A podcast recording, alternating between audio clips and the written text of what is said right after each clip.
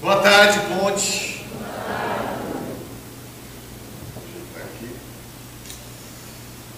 Boa tarde mais uma vez. É, os dois foram bem fracos, mas tudo bem, eu aceito.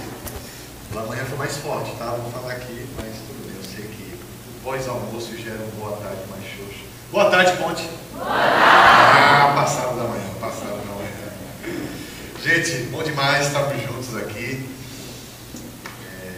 nessa reta final dessa grande carta, pequena grande carta de Paulo aos Efésios. Estamos entrando aí no capítulo 5 dessa carta, nessa carta possui seis capítulos. Né? Então, eu falei isso na semana passada em Boa Viagem e vou repetir aqui. Dizem que essa carta é dividida em duas partes, né? os primeiros três capítulos e os três últimos capítulos. Os três primeiros capítulos, Paulo ele re, reforça e enfatiza sobre aquilo que Deus fez né? na vida dele, na vida da igreja do povo em Éfeso, as revelações de Deus, aquilo que Deus fez, né? reforçando um lembrete de como Deus é bom, é poderoso, como Deus está do lado deles, esteve do lado deles. Então foi uma introdução esses primeiros capítulos, mas também um lembrete sobre aquilo que Deus já fez. Os três últimos capítulos são mais aplicações práticas, ou seja, entendendo aquilo que Deus já fez, o que nós devemos fazer. Entendendo tudo aquilo que Deus fez, faz e fará, o que precisamos fazer qual é o nosso papel diante daquilo que Deus já fez? Então, esses três últimos capítulos são práticos. Eu acho que o Evangelho ele é prático.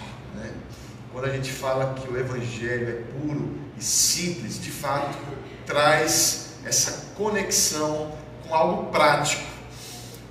E muitas vezes a gente vem aqui com uma intenção de receber uma emoção de sermos tocados, emocionados, né, sentir alguns arrepios.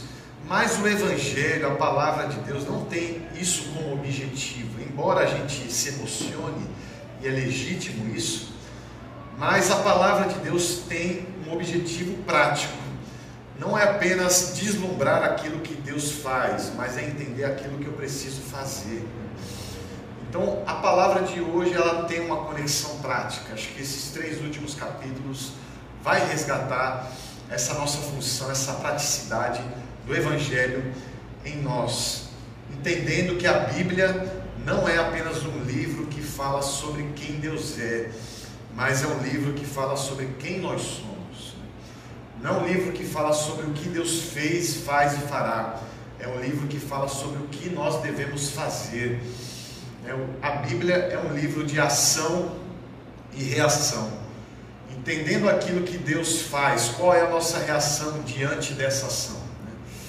Então a gente vê, né, no decorrer das histórias que a gente lê, né, uma sequência de ação e reação. Deus age e o homem reage. Quais, quais têm sido as nossas reações diante daquilo que Deus já tem feito e fez e fará? Né? Então, a palavra de hoje, de fato, é um chacoalho sobre a nossa responsabilidade, o nosso compromisso, entendendo que o Jesus que te resgatou, ele te chama também para você ser uma ferramenta de resgate.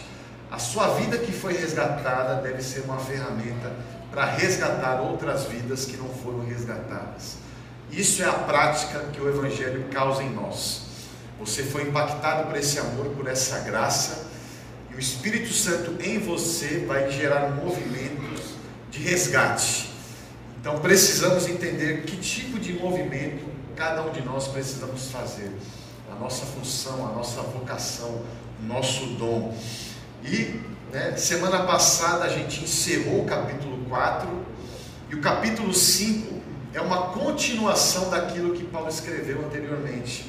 Então ele fala sobre uma velha prática que precisamos abandonar e trocar, fazer uma mudança de comportamento. Ou seja, antes vocês faziam desse jeito, agora vocês precisam fazer dessa forma. Né? Antes vocês conseguiam dinheiro roubando, agora vocês precisam conseguir dinheiro trabalhando. Né? Antes vocês conseguiam seus resultados mentindo, mas agora vocês precisam buscar esses resultados sendo verdadeiro. Então ele faz essa mudança né, de, de práticas. Como você se considera uma nova criatura, mas exercendo velhas práticas? Não faz sentido você ser uma nova criatura, resgatada por Jesus, mas continua exercendo velhas práticas. Existem velhas práticas de estimação que a gente tem dificuldade de abandonar e a gente quer viver a nossa vida né, sem abrir mão de velhas práticas. E Paulo ele faz essa intimação: vivam do jeito certo, busquem viver do jeito certo, busquem abandonar as velhas práticas, porque vocês são uma nova criatura.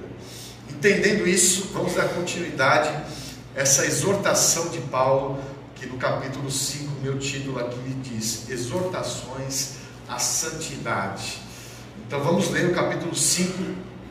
Estou aqui com meu livreto, um pouco surrado, mal é, judiado aqui, mas está acabando. Acho que ele vai durar até o final. Mas abre a sua Bíblia se você trouxe. Caso você não trouxe, me acompanhe aqui. Não precisa acessar o celular, tá bom? Para você não se distrair em nome de Jesus, tá bom? Capítulo 5, do versículo 1 ao 20, que diz o seguinte: Portanto, sejam imitadores de Deus como filhos amados e vivam em amor, como também Cristo nos amou e se entregou por nós, como oferta e sacrifício de aroma agradável a Deus. Que a imoralidade sexual e toda a impureza ou avareza não sejam nem sequer mencionadas entre vocês, como convém a santos. Não usem linguagem grosseira não digam coisas tolas nem indecentes, pois isso não convém. Pelo contrário, digam palavras de ação de graças.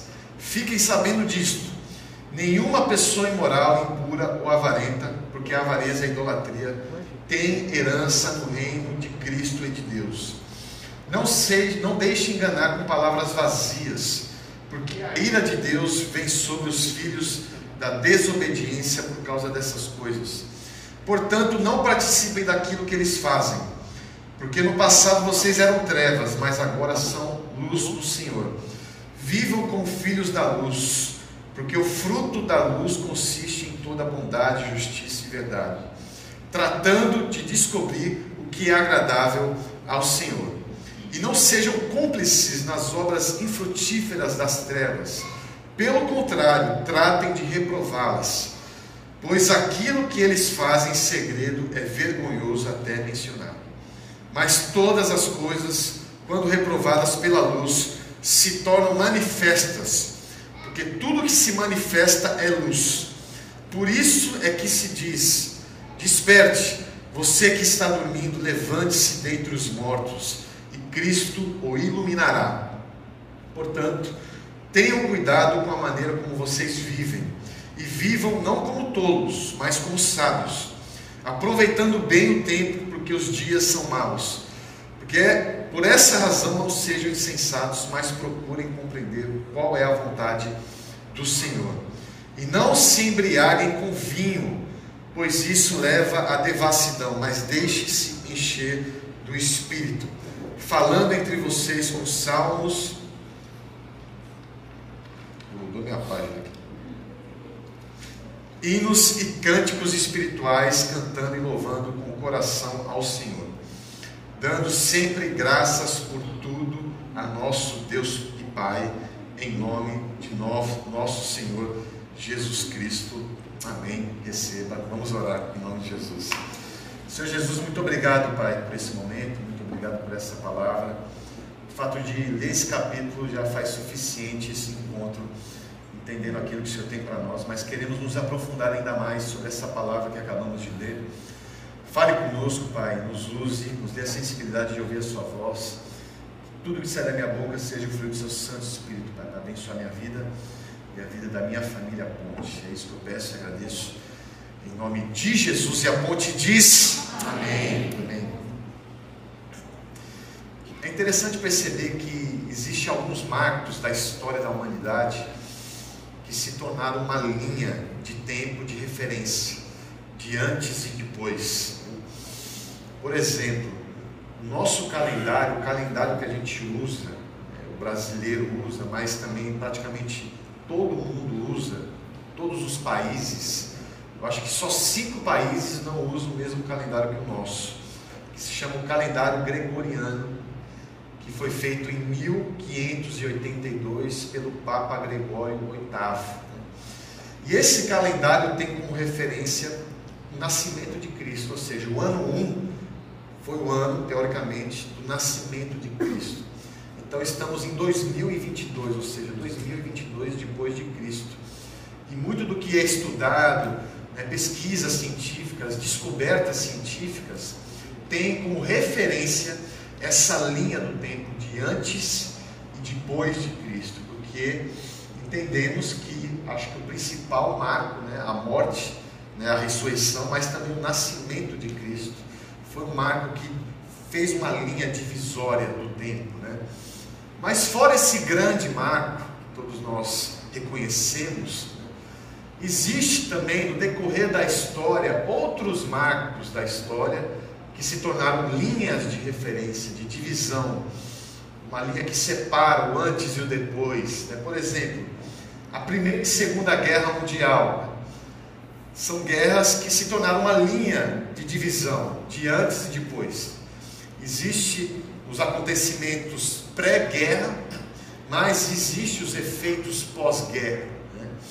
Fora isso, tantas outras coisas aconteceram, né? como a queda do muro de Berlim em 89. Foi uma linha de divisão, principalmente para o povo alemão, de antes e depois. Né? Como também o 11 de setembro, né? a, o atentado terrorista que destruiu as Torres Gêmeas é comum se falar, né, aonde você estava quando aconteceu o atentado do 11 de setembro.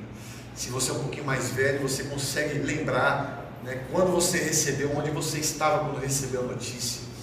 Eu lembro que eu tinha 13 anos, eu estava voltando para a escola e minha mãe falou que aconteceu um atentado terrorista.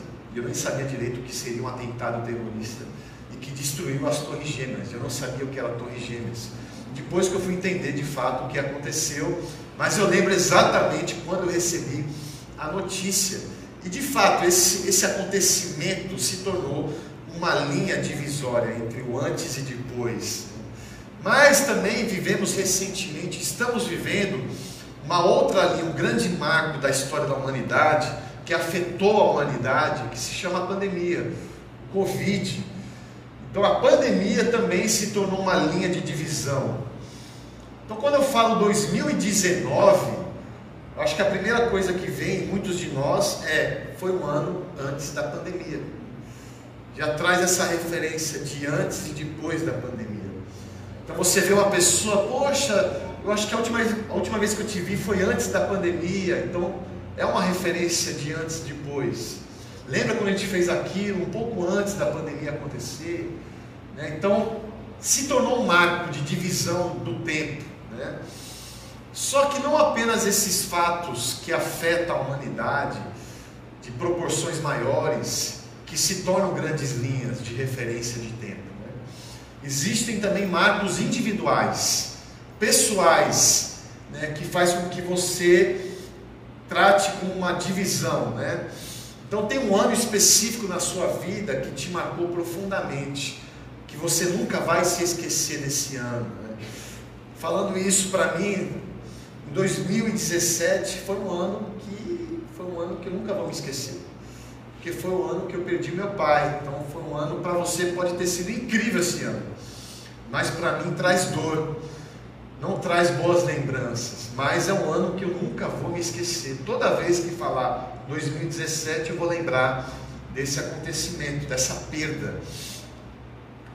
Mas também 2022 é um ano que marcou a minha história, que vai marcar a minha história, que eu nunca vou me esquecer. Foi o ano do nascimento do meu filho. Né? Então, vão passar-se os anos e 2022 será um ano inesquecível para mim. E vai ser uma linha de divisão entre antes de Theo nascer e depois do teu nascer. Então lembra daquela viagem que a gente fez? Teu nem era nascido ainda. Poxa, lembra daquele dia que a gente se encontrou, a gente se reuniu, Theo tinha dois anos. Então existe uma linha de referência entre antes e depois. Né? É interessante perceber isso porque esses grandes marcos, eles trazem algumas consequências. Muitas vezes traz marcas, ou seja, cicatrizes. Toda vez que você olhar para essa cicatriz, você vai se lembrar daquele fato. Mas também esses grandes marcos traz legado, traz um aprendizado. Usando como exemplo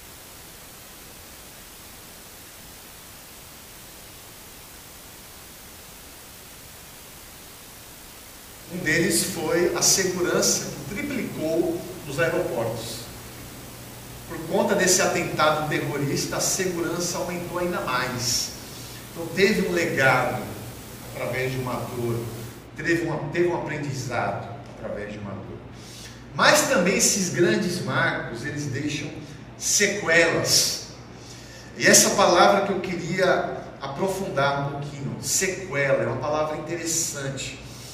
Porque a sequela, ela não é a doença em si, ela é a consequência de uma doença. A sequela, ela é o legado que a doença deixou. Eu, que já fui fisioterapeuta, já atuei na área de 2011 a 2013, por aí, e eu lembro que eu atendi mais sequelas do que doenças.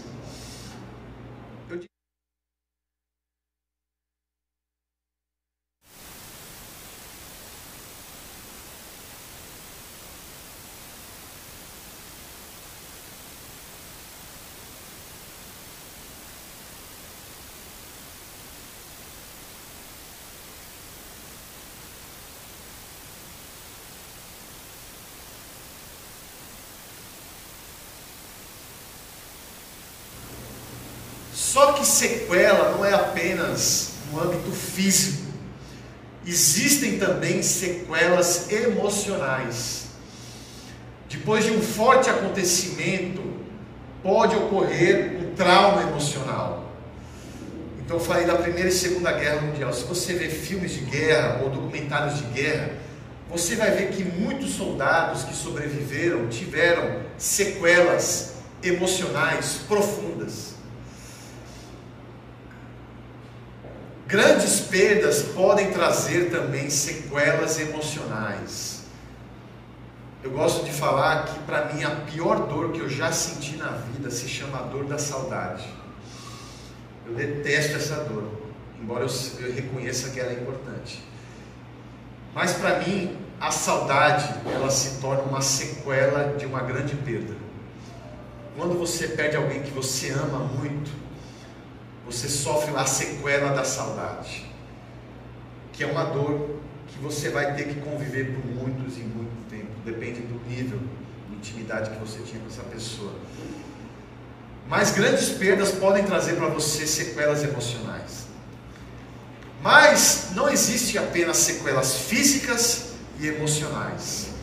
Existe também sequelas espirituais. E é sobre isso que eu queria falar um pouquinho hoje. Sequelas espirituais. Existe um livro do Dr. Martin Lloyd Jones, que está lá na minha prateleira, um pastor que foi considerado o maior pastor, digamos assim, do século XX. E ele tem um livro intitulado Depressão Espiritual. Eu acho muito interessante o título desse livro. E nesse livro ele associa a doença psicológica, psíquica, emocional, com a depressão espiritual que pode acontecer na nossa caminhada cristã. Na nossa caminhada você pode talvez ter um, um espírito inativo, um espírito adormecido, um espírito talvez deprimido. É quando bloqueamos a ação do Espírito em nós. Quando bloqueamos a ação do Espírito em nós, podemos sofrer de uma depressão espiritual, de uma sequela né, espiritual. E trazendo de volta a pandemia, porque eu creio que a pandemia foi um marco que afetou todo mundo. Por mais que você não tenha sofrido da doença ou não tenha perdido ninguém, de alguma forma a pandemia te afetou. A pandemia talvez trouxe sequelas físicas para muitas pessoas. Quem aqui teve Covid e tem uma sequela do Covid? Levanta a mão aqui. Olha, algumas pessoas. Eu tive uma sequela do Covid. Eu, tive, eu já tive duas vezes Covid. A primeira vez foi mais intensa. Tive todos aqueles sintomas de ausência de olfato, de paladar. Tive dores no corpo. Né? Minha esposa grávida, tendo que ficar na casa da, da minha sogra. Fiquei sozinho em casa. Mas, após né, a minha recuperação, eu percebi que tive uma sequela. Eu percebi que o meu cheiro ele não voltou 100%. Então, parece que meu cheiro ele criou umas disfunções, né? especialmente com desodorante. Eu percebi que às vezes eu abraçava algumas pessoas, sentia um cheiro que me incomodava, me dava um enjoo, era um cheiro forte. Percebi que esse cheiro ele permanecia em muitos outros abraços. Então, se eu te julguei por conta do seu cheiro, me desculpe. Tá? Não foi culpa sua, foi culpa minha. Tá? Eu percebi isso porque eu uso o mesmo desodorante há mais de 10 anos. Né? É a mesma marca, né, tem o nome da minha mãe, Nívia. Né? Foi um jabá para o Nívia aí, tá vendo? Mas eu uso o mesmo desodorante. Eu percebi que esse cheiro também começou a ser o mesmo cheiro do meu desodorante. Eu falei, ó, oh, isso tem uma coisa errada. Né? E depois eu descobri que foi uma sequela do meu Covid. Né? Até hoje eu permaneço com esse cheiro estranho, mas eu aprendi a conviver com ele. Então eu vou te abraçar normalmente, sem nenhum problema, tá bom? Mas a pandemia deixou algumas sequelas físicas, deixou sequelas emocionais. Muitas pessoas tiveram que fazer terapia por conta da pandemia e ainda fazem por causa disso. Eu acho que a profissão da pandemia foi o psicólogo psiquiatra, é, de fato não tinha mais vagas de, de tanta procura, né? Mas também teve sequelas espirituais. A pandemia matou muita gente, mas também a pandemia matou muitas igrejas. A pandemia matou muitos ministérios. A pandemia adormeceu muitos espíritos. Né? Eu fui ler um artigo é, de, de uma revista famosa cristã que se chama Cristianismo Hoje. Né? E nesse artigo fala sobre a queda de frequência das igrejas após a pandemia. Está num nível abaixo do que era antes. E um estudo recente lançado nesse ano mostra que houve uma queda de 6% de 2019 a 2021 de frequência nos cultos das igrejas americanas. Né? Levando em consideração todas as igrejas nos Estados Unidos, uma queda de 6% é uma queda, é um número expressivo, né? que merece a nossa atenção. E nesse artigo fala sobre três tipos de sequelas né? que a pandemia causou espiritualmente falando. Né? A primeira foi que, na pandemia, aumentou-se o número das pessoas que se dizem sem religião. Né? Após a pandemia, as pessoas que abandonaram a sua religião aumentou. Então, o sem religião cresceu após a pandemia. Né?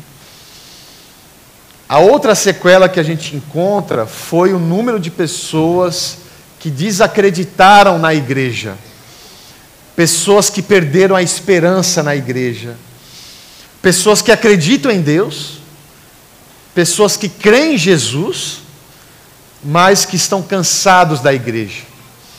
É aquela pessoa que fala: a igreja sou eu, não preciso de ninguém, de nada. Isso é uma cilada, Bino. Cuidado com isso. Né? Mas aumentou-se após a pandemia o número dos desiludidos.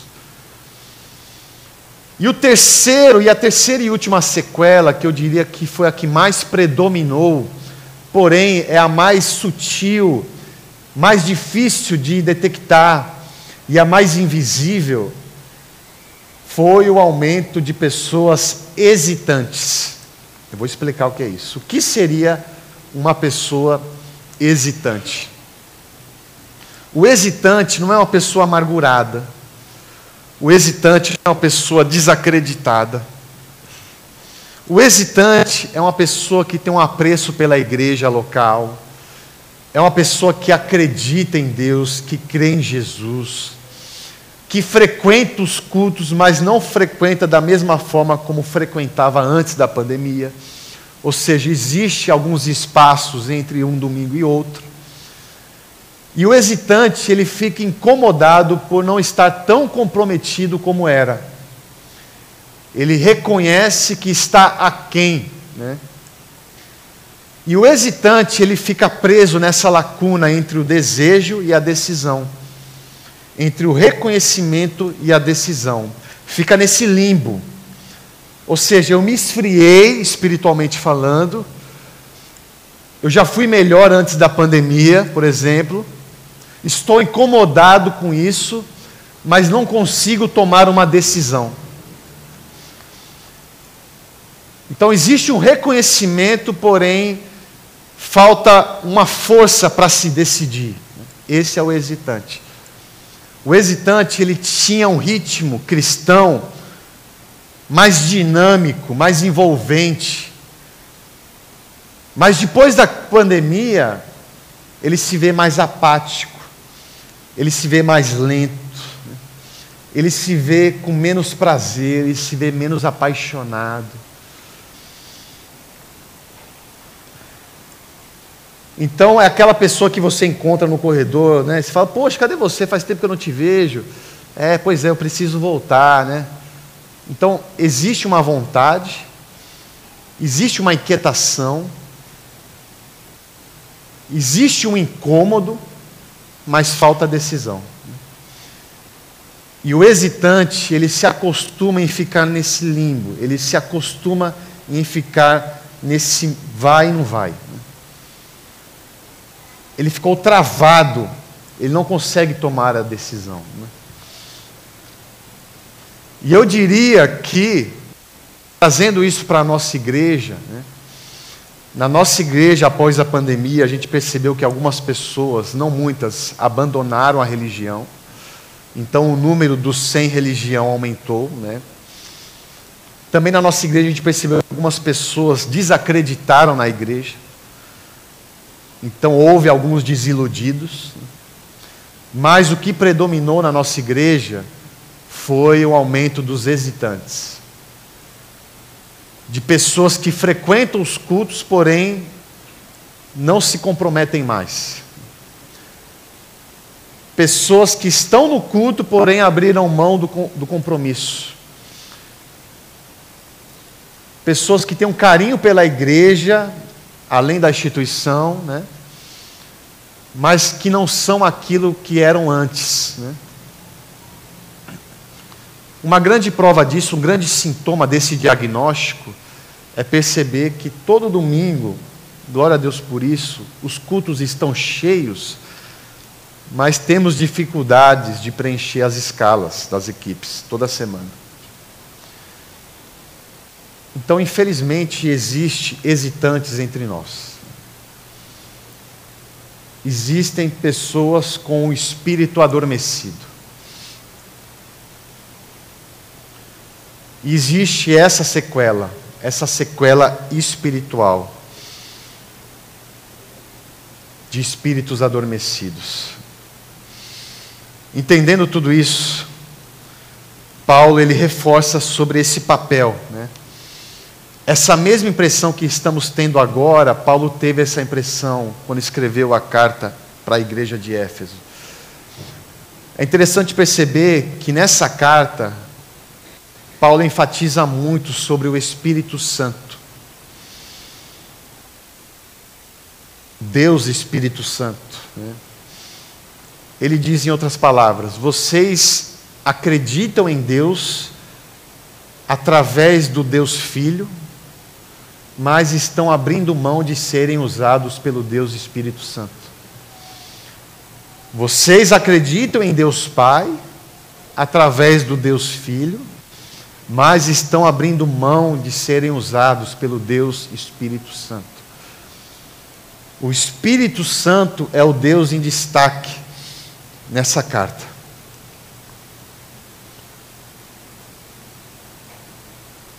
O Pai é o Deus sobre nós, o Filho é o Deus entre nós e o Espírito Santo é o Deus em nós. É o mesmo Deus, só que ele se manifesta de uma forma diferente. É o mesmo Deus. O Deus Pai é o Deus que cuida de nós, o Deus Filho é o Deus que caminha com nós, conosco. E representamos esse Deus através do Espírito Santo, em nós e através de nós. Porque o nosso Deus é um Deus amoroso, Pai, o nosso Deus é um Deus gracioso, Filho, e o nosso Deus é um Deus reconciliador, Espírito Santo. E nessa grande trindade não existe hierarquia, não existe o maior e o menor, porque é tudo sobre um Deus só. Um Deus que se manifesta de formas diferentes. O Pai é Deus, o Filho é Deus encarnado e o Espírito Santo é Deus em nós. E que Paulo está falando agora nesse momento, que a gente acabou de ler, vocês reconhecem o Pai, foram impactados pelo Filho, mas estão abrindo mão do Espírito. Vocês receberam de tudo do Pai, de tudo do Filho, mas estão adormecendo o Espírito que há em vocês. Vocês querem apenas receber, mas querem abrir mão do seu papel. Vocês querem receber do Pai e do Filho, mas continuar com as velhas práticas.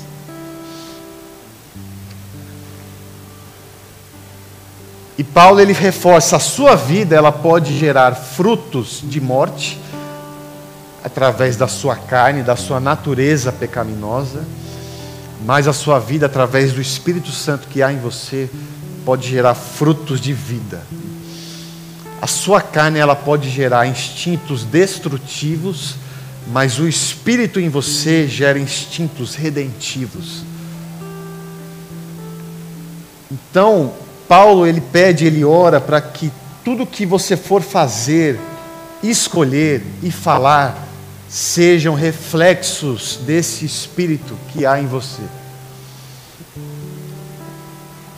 Só que para que isso aconteça, você precisa permitir que o Espírito Santo de Deus haja através de você. Precisa ter uma permissão, uma submissão, uma rendição e ele faz até uma analogia com o vinho, né? Ao invés de você encher a cara com vinho, porque se embebedar com bebida gera instintos destrutivos em você.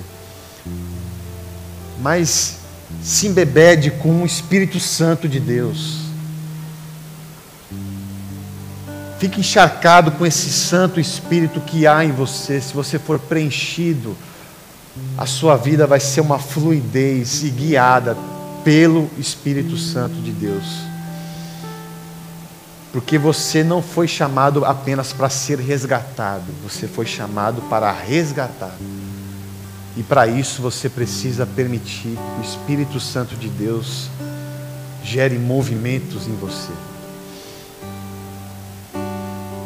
É interessante que a oração de Paulo não é uma oração pedindo que o Espírito Santo alcance eles.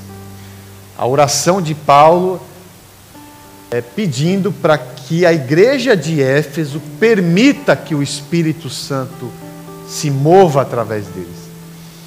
Ou seja, vocês já receberam do Espírito, mas vocês precisam usufruir desse Espírito que há em vocês. Né? Então, precisamos permitir, precisamos nos render e precisamos nos submeter a esse Espírito. Se você não permitir, o Espírito Santo não vai agir em você. Não adianta ter o Espírito Santo se você permanece insistindo em fazer movimentos contrários no qual o Espírito está te direcionando. Você precisa se render e permitir que o Santo Espírito de Deus age em você. Interessante que muitas vezes a gente tem alguns reflexos de delimitar a ação do Espírito Santo em nós. É como se o Espírito Santo ele tem permissão de agir em determinadas áreas da nossa vida, mas em outras áreas você não permite. Olha, nesse, nessa área aqui eu quero representar Deus, mas nessas outras áreas aqui eu quero representar a mim mesmo. Nessas áreas eu quero ser Deus, mas nessas outras áreas eu quero ser Digo. Né? Delimitamos a ação do Espírito Santo na nossa vida e vivemos uma fragmentação espiritual que acaba fragmentando o propósito que Deus tem para nós. E precisamos ter essa coragem de dar esse passo de decisão, de fazer aquilo que precisa ser feito. Tem uma frase que eu costumo falar aqui, que é uma frase do Dr. Martin Luther King, que ele escreveu no seu diário, no início da sua caminhada, da sua missão. E nessa frase está escrito o seguinte: Um dia eu colocarei o meu corpo aonde está o meu espírito. Um dia o meu corpo vai alcançar o meu espírito. Um dia eu farei movimentos no meu corpo que vai se conectar com o espírito que há em mim. Conectar o corpo com o espírito significa fazer aquilo no qual você foi chamado para fazer. Eu quero que meu corpo e meu espírito sejam uma coisa só e gerem movimentos.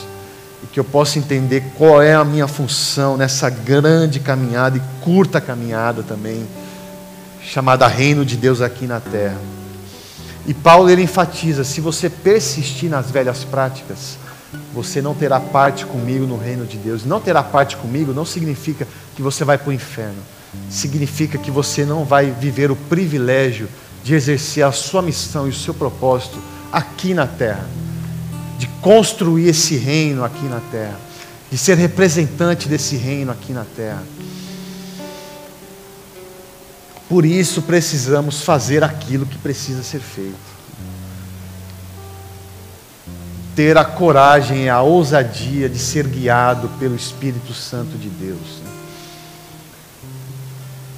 E quando eu escrevi isso, e a minha oração, e eu quero que seja a sua oração, é que você permita a ação do Espírito que há em você.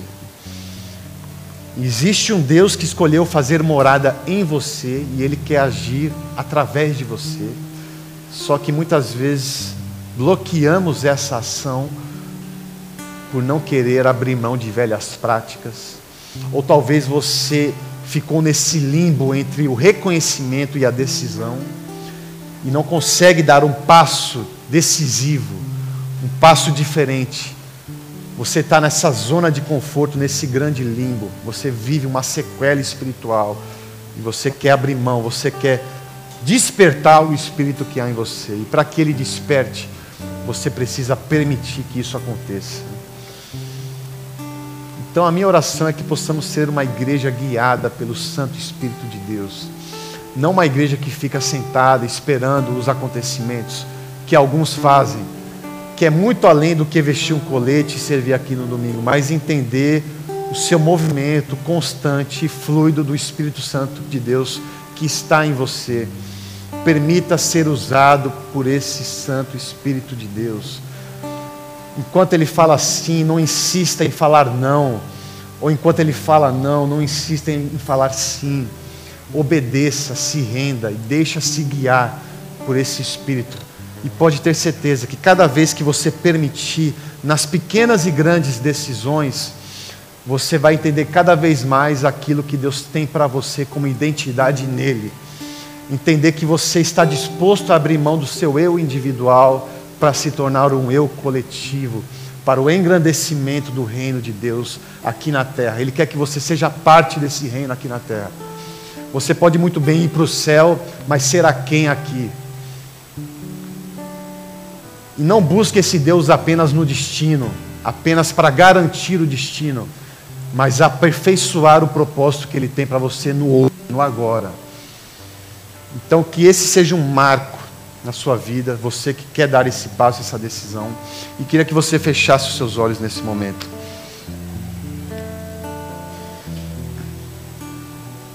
Se você se encontra nesse limbo,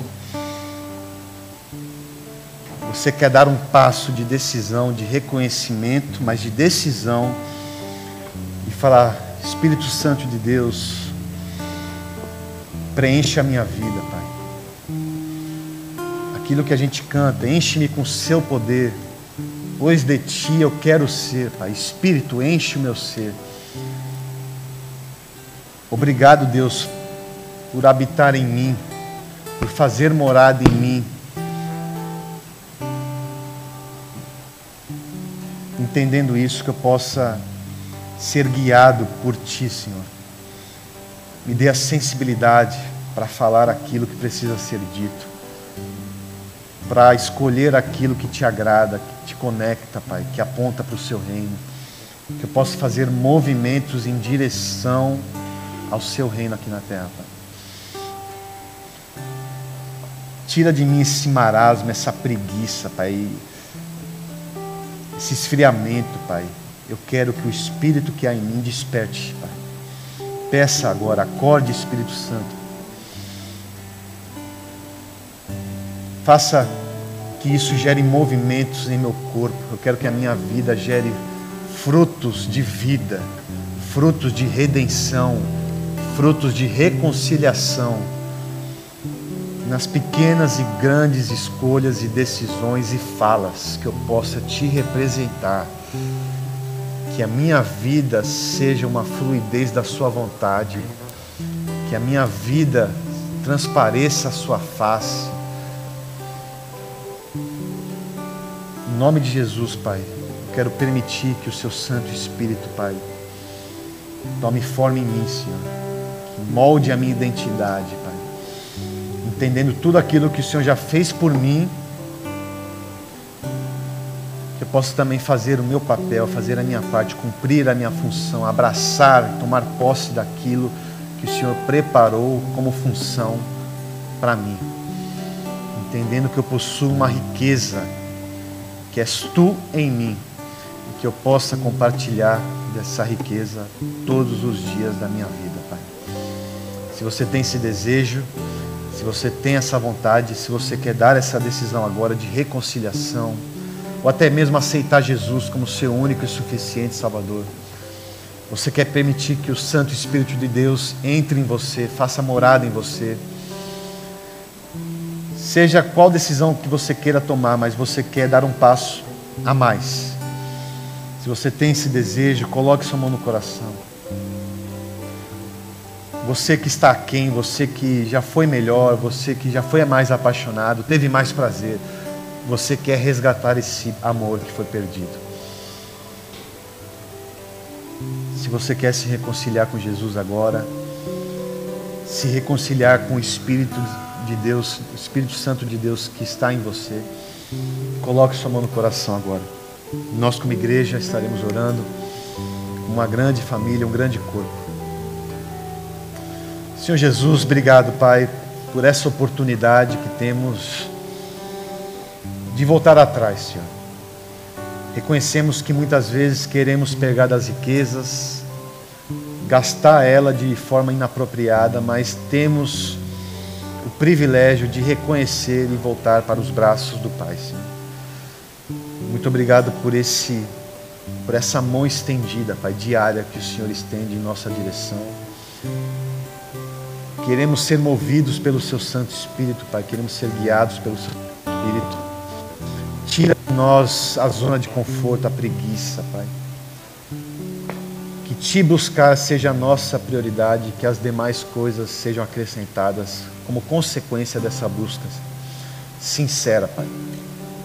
esteja com cada um que tomou essa decisão, Pai.